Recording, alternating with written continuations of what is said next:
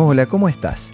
Te propongo que hablemos sobre el enojo, porque cuando reaccionamos con un enojo desmedido, no solo nos perjudicamos a nosotros mismos, sino que ponemos a los demás en una encrucijada que muy rara vez puede terminar bien. Acompáñame al tema de hoy para saber cómo gestionar esta emoción.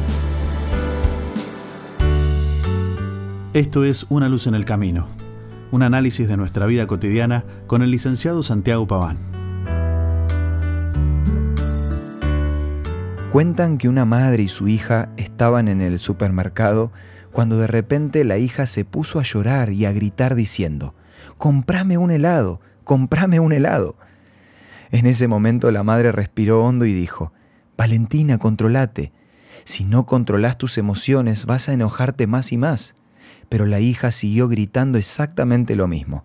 Entonces la madre siguió hablando, Valentina, estás tan enojada que si no te controlas vas a romper algo. Tranquilízate, Valentina, la furia te está llenando de resentimiento. Cuando salía del supermercado, un hombre le dijo a la madre, Señora, qué buenas palabras tuvo para con su hija Valentina. Señor, Valentina soy yo, respondió la madre. Como lo mencionaba en el tema del viernes, el secreto para controlar nuestras emociones está en encontrar un equilibrio, porque no podemos explotar pensando que eso nos va a liberar, pero tampoco es saludable esconder el enojo. Lo que quiero decir es que el problema no está en enojarse, sino en no saber regular esa emoción de manera correcta. Por eso quiero compartirte algunas ideas que te pueden ayudar para controlar el enojo. Por ejemplo, hacer actividad física. Salí a caminar, correr o aplicar alguna técnica de respiración para poder gastar el enojo. Por otro lado, trata de poner el enojo en palabras.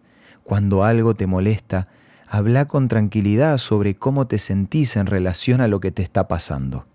Además, evita los disparadores. Tenés que aprender a escaparte de esas cosas que ya sabes que te van a hacer enojar. Otra cosa que te puede ayudar es tomarlo con sentido del humor. Reíte de la situación y trata de mirarla con otros ojos. Y por último, podés usar la técnica del minuto. Hace una pausa y alejate de la situación. Acordate que es importante estar calmado antes de hablar. Si guardas el enojo, tarde o temprano puede llevarte a reaccionar de manera agresiva con palabras hirientes.